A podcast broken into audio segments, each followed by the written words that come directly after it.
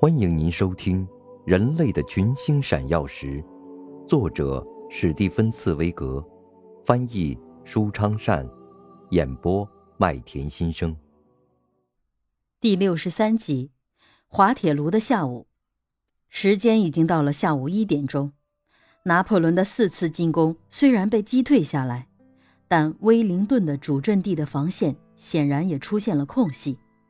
拿破仑正准备发起一次决定性的攻击，他加强了对英军阵地的炮击，在炮火的硝烟像屏障似的挡住山头以前，拿破仑向战场最后看了一遍。这时，他发现东北方向有一股黑黢黢的人群迎面奔来，像是从树林里窜出来的一支新的部队。所有的望远镜都立刻对准这个方向，难道是格鲁希大胆的违背命令，奇迹般的赶到了？可是不，一个带上来的俘虏报告说，这是布鲁歇尔将军的前卫部队，是普鲁士军队。此刻，皇帝第一次预感到，那支被击退的普军为了抢先一步与英军会合，已摆脱了追击。而他，拿破仑自己却用三分之一的兵力，由格鲁希率领，在空地上做毫无意义、失去目标的运动。他立即给格鲁希写了一封信，命令他不惜一切代价赶紧向自己靠拢，并阻止普军向威灵顿战场集结。与此同时，内伊元帅接到进攻的命令。必须在普军到达以前歼灭威灵顿部队，获胜的机会突然之间大大减少了。此时此刻，不管下多大的赌注，都不能算是冒险。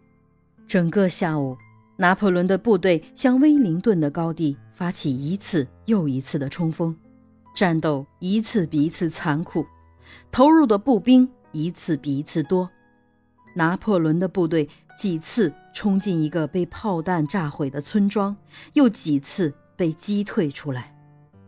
随后又擎着飘扬的旗帜，向村庄已被击散的威灵顿方向蜂拥而上。但是威灵顿依然岿然不动，而格鲁希那边却始终没有消息传来。当拿破仑看到普军的前卫部队正在渐渐逼近时，他心神不安的喃喃低语：“格鲁希在哪里？他究竟待在什么地方？”拿破仑身边的指挥官们也都变得急不可耐。内伊元帅已经决定把全部队伍都拉上去，决一死战。他是那样的勇猛大胆，而格鲁希又是那样的优柔寡断。内伊把全部骑兵投入战斗。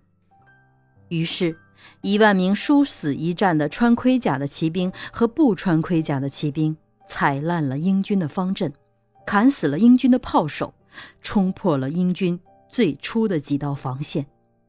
虽然他们自己再次被迫撤退，但英军的战斗力已濒于殆尽。山头上像箍铁桶似的严密的防线开始松散了。